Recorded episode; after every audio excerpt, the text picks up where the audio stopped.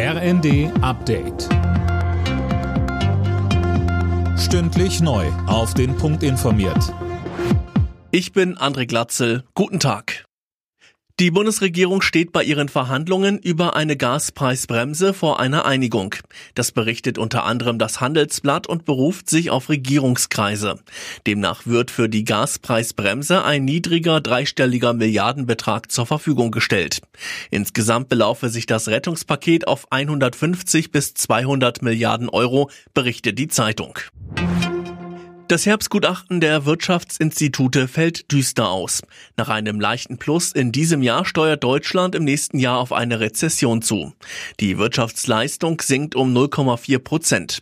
Hauptgrund die hohen Energiepreise. Die werden auch weiter für eine hohe Inflation sorgen.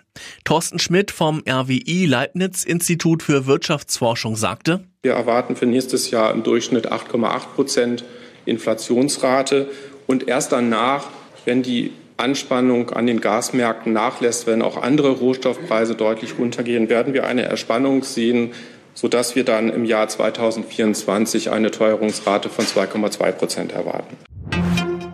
Russland will sich morgen vier besetzte ukrainische Regionen einverleiben. Laut Kreml soll die Aufnahme der Gebiete bei einer Zeremonie in Moskau mit Staatschef Putin über die Bühne gehen.